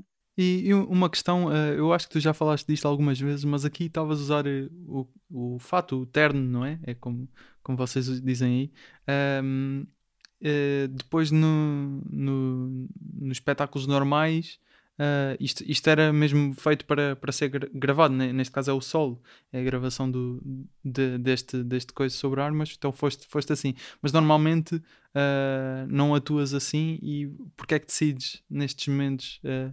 É para mais aspecto visual, por exemplo, o Ricardo Aruz Pereira usa sempre fato, o terno, não é? que já é meio da. Já, já é ele, não é? Usar fato. Uh, mas depois também vemos uh, num, num solo, uh, por exemplo, comediantes lá fora que obviamente têm um cuidado extra quando estão a gravar, mas não usam o terno. Uh, porquê, porquê o terno aqui? Porque se der o show era espalhando a palavra, que eu falava sobre aparência, né? sobre as pessoas julgarem muito. Então, uma pessoa de terno ela passa muito mais credibilidade perante a sociedade do que uma pessoa que tiver que se veste igual eu me visto atualmente, que é calça jeans ou calça é uma calça mais solta, uma camiseta e um Vans, um All-Star. Então, eu de terno e eu vestido de outro jeito vou ser visto de outra maneira pelas pessoas, tanto pelas mulheres, tem até pesquisas que mostram que uma mulher automaticamente se sente mais atraída por um cara de terno e depois vai conhecer e vai se aprofundar, mas à primeira vista a pessoa de terno ela passa mais é, seriedade e mais credibilidade, sendo que uma coisa não está ligada a outra, nem.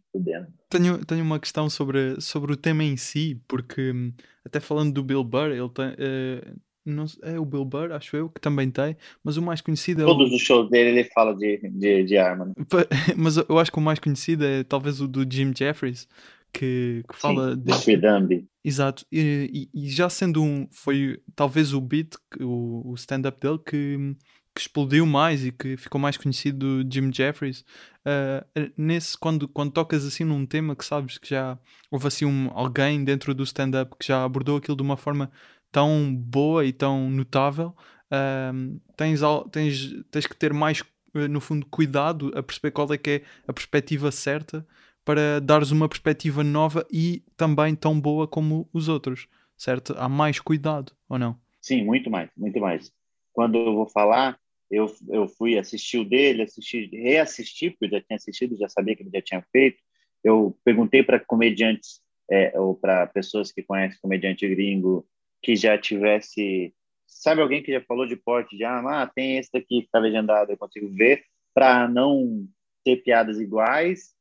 Primeiro, para não, não ter piadas iguais e barrar nisso. E também para dar um novo ponto de vista a respeito de uma coisa que já foi falada. Por que, que eu vou falar sobre porte e posse de arma sendo que o Jim Jeffrey já falou de uma maneira tão engraçada e tão boa, então é meio.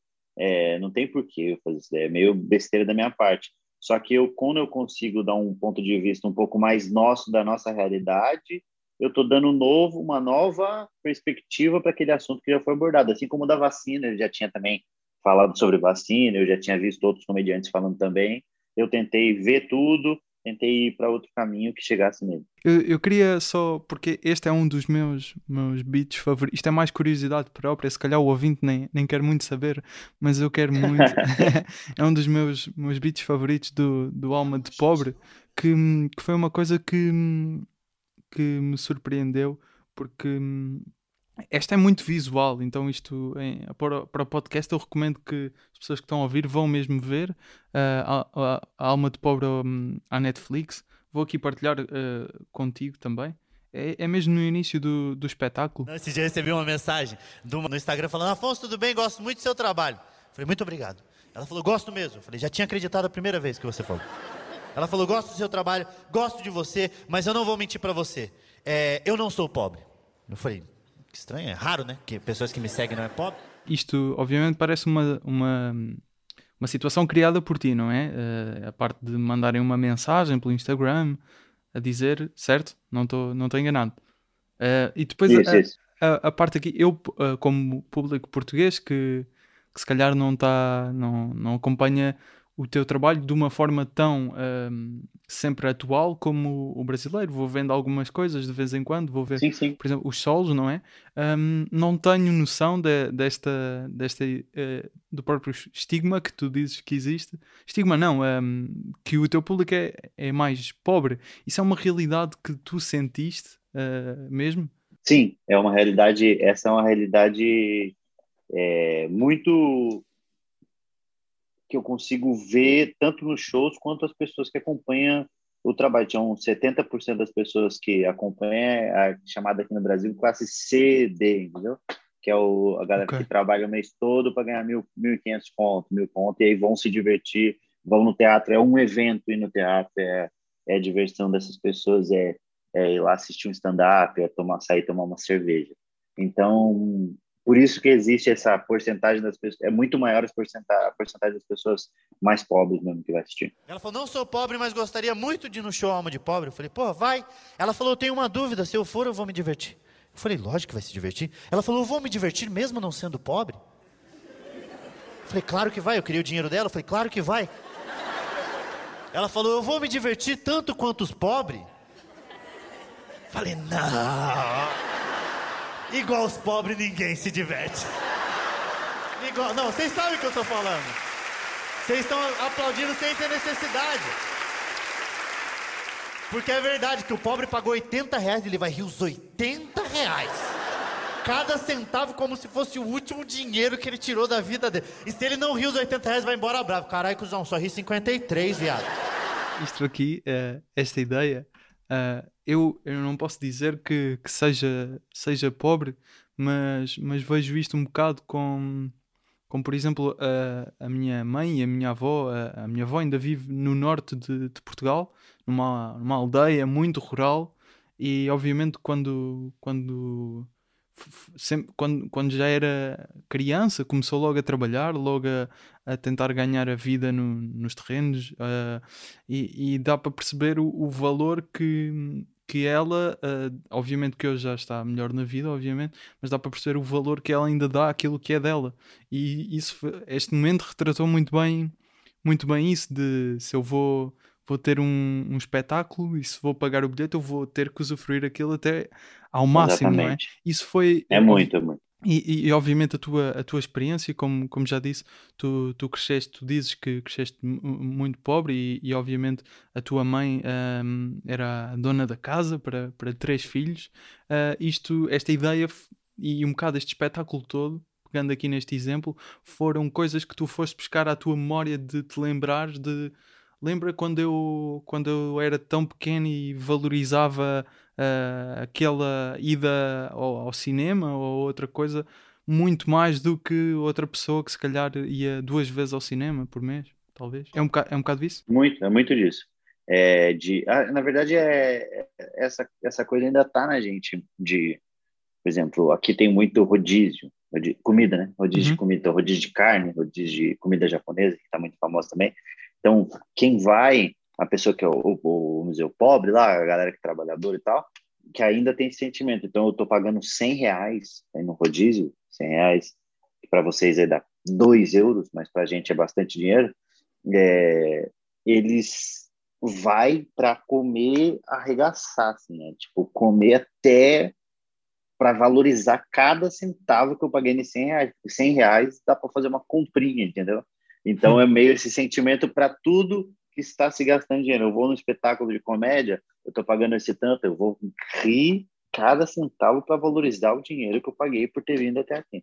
E, mas esta ideia especificamente foi daí de pensar no rodízio? Foi, foi pensado no rodízio, então? Foi pensado, no, foi pensado em, em qualquer tipo de entretenimento ou, ou, ou coisa que o dinheiro fosse gasto, porque sempre é eu tenho dinheiro para pagar isso, para pagar a conta de luz, a conta de água, a conta de tudo contadinho.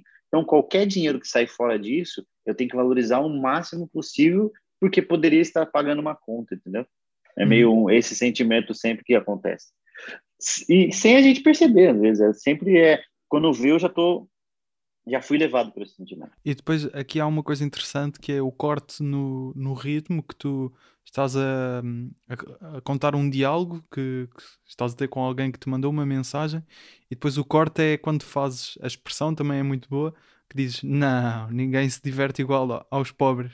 Isso foi algo que uh, é um, um acrescento que tu percebes que tens que dar na, na, quando estás a testar pela primeira vez este texto, percebes que tens que fazer isto para resultar?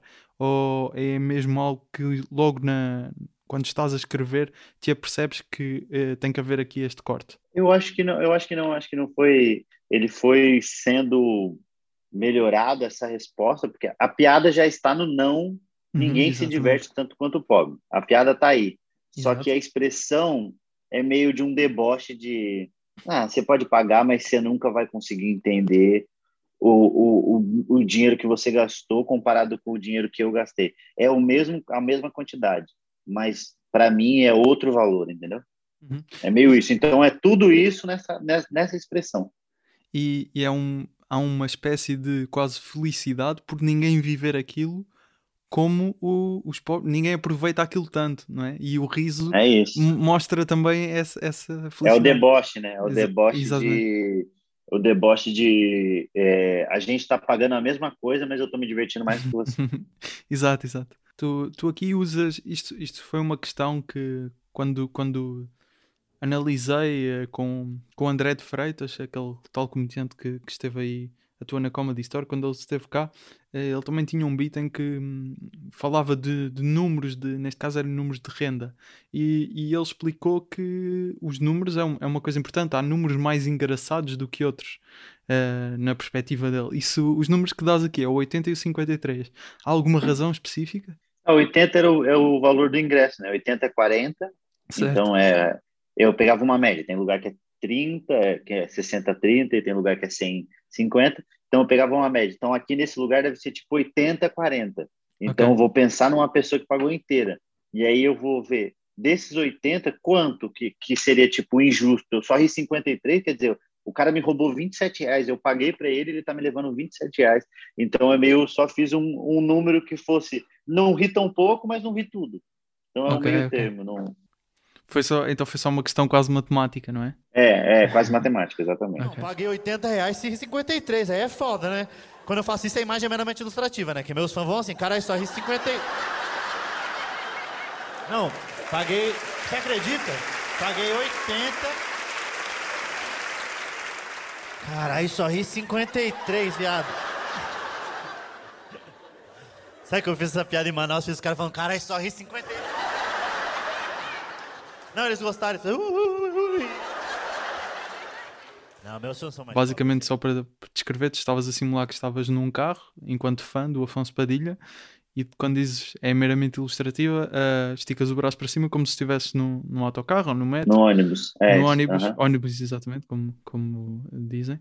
Um, e este, este pormenor acaba por ser o, não é, o, o que, que, se costuma dizer que é humor físico, mas acho que resulta muito bem uh, em termos de um, dar a entender sem ser por palavras, não é só, só com um gesto, porque quase ninguém, quando tu começas a dirigir, Uh, ninguém repara, está tá tudo a assumir. Claro, é, pronto, é um fã que está tá no carro, mas quando mudas é que as pessoas percebem realmente porque é que fizeste aquilo de, de, de estares a dirigir. Para, dirigir. para, para, para, para teres a quebra. Exatamente.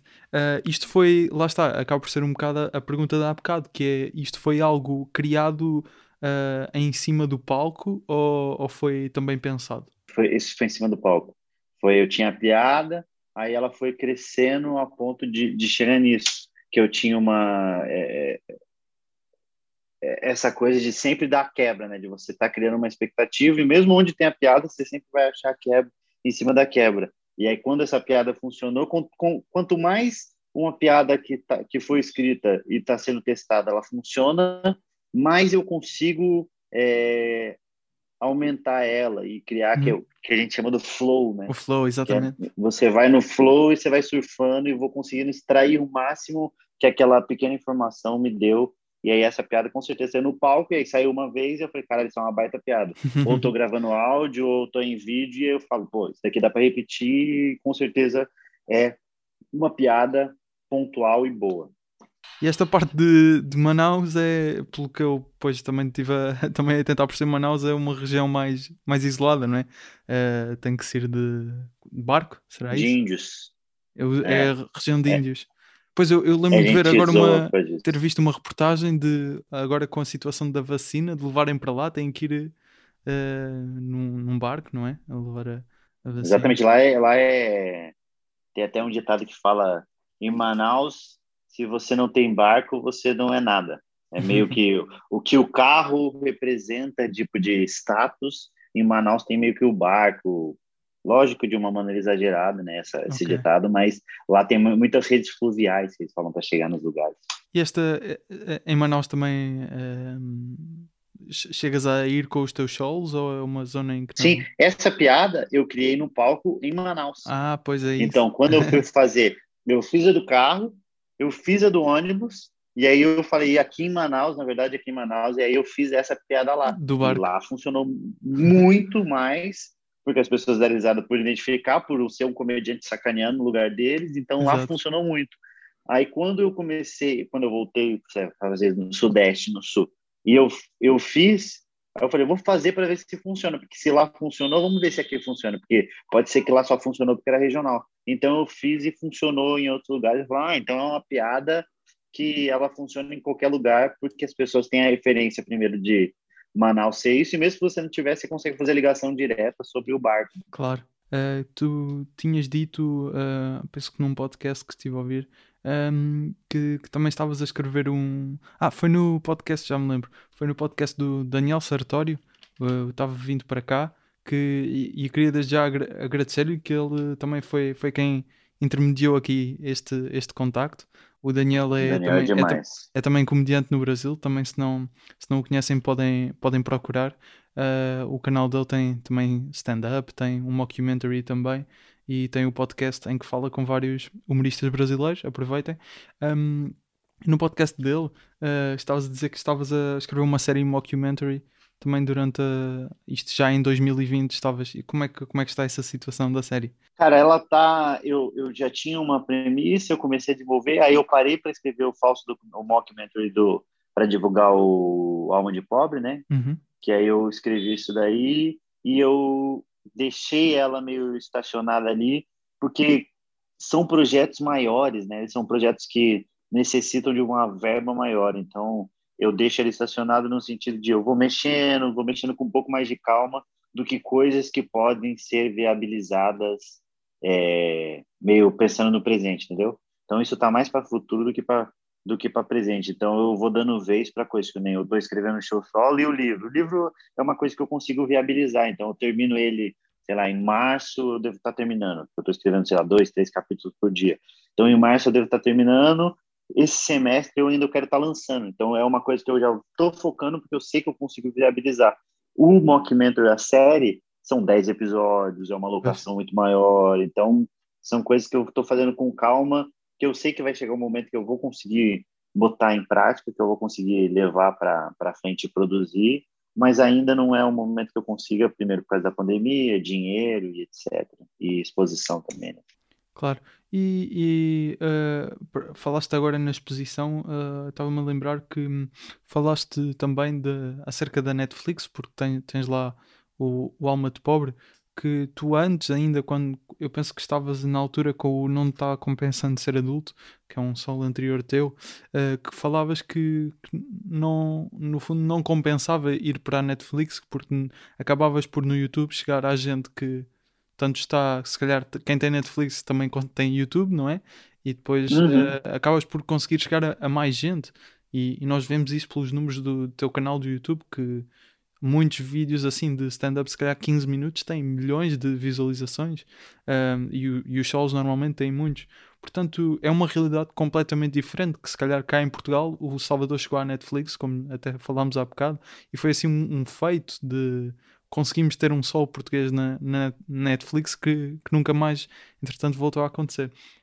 E isso aí é uma, é uma, uma questão que no Brasil, obviamente, pelo que percebi, já começa a ser, já vai, tem começado a ser cada vez mais regular aparecer em solos e, e, e partes de- do vosso stand-up, mas o teu foco não, no, no futuro é continuar a trabalhar com uma plataforma como a Netflix ou ainda pensas muito no teu canal do YouTube? Eu ainda acho que eu ainda penso no canal do YouTube porque é o, ainda a minha maior vitrine e é onde eu consigo mostrar meu conteúdo lá para as pessoas irem assistir teatro. Mas a Netflix foi muito foi muito legal, assim, foi muito maneiro ter entrado no especial lá. Chegou numa bolha diferente do que a, da minha, das pessoas que já acompanham meu trabalho. Tem uma coisa de da credibilidade, né? Porque a Netflix, né? O pessoal tá com especial na Netflix, né? E aí a, a a Netflix ela tem essa exposição e ela dá essa credibilidade, que é caramba, você tá na Netflix, é meio importante. Assim. É tipo a pessoa de terno. Então, a Netflix me deu esse terno, assim, que as pessoas me, me veem. E, e, e para eles eu acho que foi bom também, assim, os números, porque o stand-up do Thiago veio, deu uma cacetada, porque o Thiago é muito conhecido aqui, esse tipo, é muito famoso o Thiago aqui aqui no Brasil. E aí ele veio muito forte, o Maurício já tinha ido muito bem, Maurício Meirelles. Aí entrou o meu também, meio que pontuou junto com os meninos, o que ajudou bastante e o que fez a gente criar uma parceria ali dentro. Eu acredito eu que esse especial de 2021, que eu ainda estou criando, ele não tem nome, mas eu acredito que vai ser um bom conteúdo, que eu vou me esforçar para fazer tão bom quanto que já foi visto que ele vá para a Netflix, porque a gente tem, tem essa porta aberta boa, só que eu queria colocar mais coisas, eu quero que entre mais coisas, assim, eu quero, sei lá, colocar uma série, eu quero tentar emplacar algumas outras coisas, já que a gente tem essa porta aberta, para começar que comediantes, para começar a mostrar que comediantes de stand-up também podem, aqui no Brasil, podem fazer outras coisas e, e que a gente merece esse espaço, essa credibilidade deles.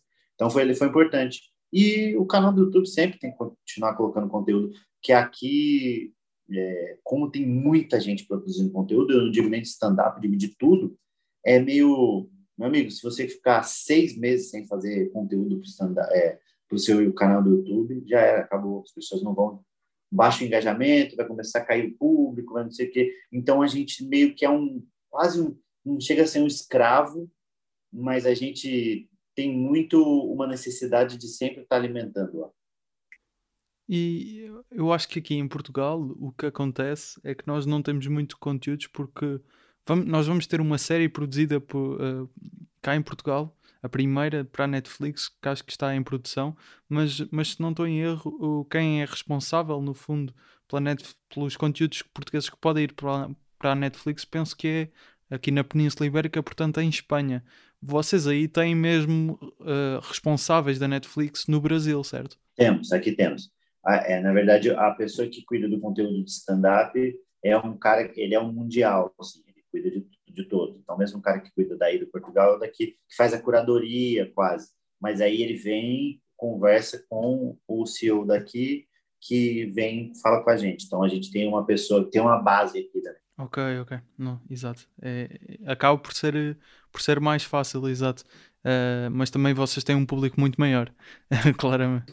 E, e, e, a gente só entra, assim como eu e o Thiago e o Maurício, a gente só entrou por conta da nossa dos números de redes sociais, claro. etc. Eu tenho, eu tenho total ciência disso, eu não tenho, não tenho a, a pretensão, nem acho que foi por conta de a gente é os melhores comediantes do Brasil, logo a, a Netflix veio atrás de nós. Não, é os números e, e número, número, número, número. A gente entrou e fez um bom trabalho, talvez isso ajudou a fortalecer a visão que eles tenham da gente, mas ainda assim é número. Se daqui para o final do ano cair meus números e etc., é muito, é muito menos provável de que eu grave do que os números que eu estou, entendeu? Ok. Uh, Afonso, muito obrigado uh, pela, pela esta oportunidade. Estou muito contente por, por termos conseguido fazer, gravar este episódio um, e no, nós terminamos sempre com mais um beat, neste caso do. Já, já ouvimos o do. O de, de, das armas, da, não é das armas, estava a confundir com o teu, do, da violência doméstica, com o que tu escolheste, uh, e agora terminamos, terminamos com um que neste caso eu escolhi. Afonso, muito obrigado e eu que agradeço. Um abraço pessoal de Portugal aí, para a galera que escuta. Tem uhum. bastante comediante stand-up que escuta, a galera que, que ouve. Uh, sim, pelo feedback que tenho, sim. É, então é. eu espero que você que esteja ouvindo, escreve, vai nos bar, testa, começa a gravar o conteúdo, coloca no canal do YouTube. Ah, mas eu só tenho um show por semana.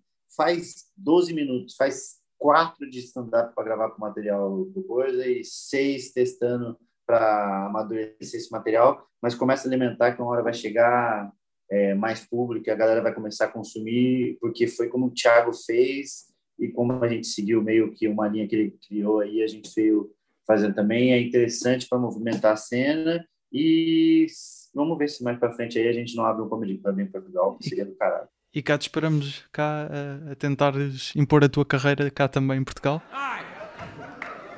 This is how it works with guys. Anytime you do anything remotely sensitive, heartwarming, anything that's gonna make you more of a loving, caring individual, immediately all your guy friends suggest that maybe, just maybe, you wanna suck a dick. oh, it's brutal.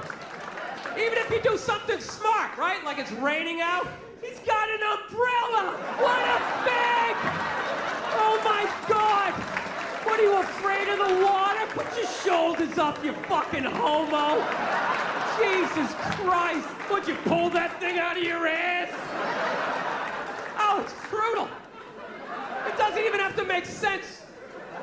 You carved a pumpkin? What do you do next? Carve some guy's ass with your cock? What a fag! What are you gonna blow a scarecrow? Dude, get away from me with your gay little pumpkin!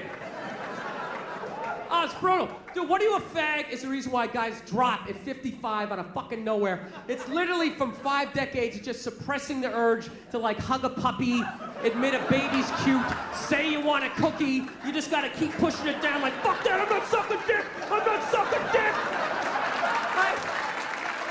Yeah. Duas notas finais antes dos créditos. Uh, durante a entrevista digo que não existe ninguém em Portugal a colocar vídeos de stand-up no YouTube de forma regular. A verdade é que o canal do Fernando Rocha coloca vídeos do Pisa em Pé com stand-up de vários comediantes de forma regular. Se não o conhecem, aproveitem e passem por lá. Desde já as minhas desculpas pelo lapso. A certo momento refiro também que não existem comedy clubs em Portugal. A verdade é que, alguns dias após a gravação, foi anunciada a criação do Lisboa Comedy Club, que vai entrar em funcionamento brevemente. As informações ainda são poucas, mas brevemente falaremos sobre isso. Espero que tenhas gostado. Podes acompanhar o trabalho do Afonso Padilha nas redes sociais. Acompanha também o meu no Instagram em humoraprimeiravista.podcast ou em Gustavo Rito Carvalho e pelo Twitter com Gustavo Rito Carvo. O Humor à Primeira Vista é um podcast da ESCS FM, a rádio da Escola Superior de Comunicação Social e do Jornal Expresso.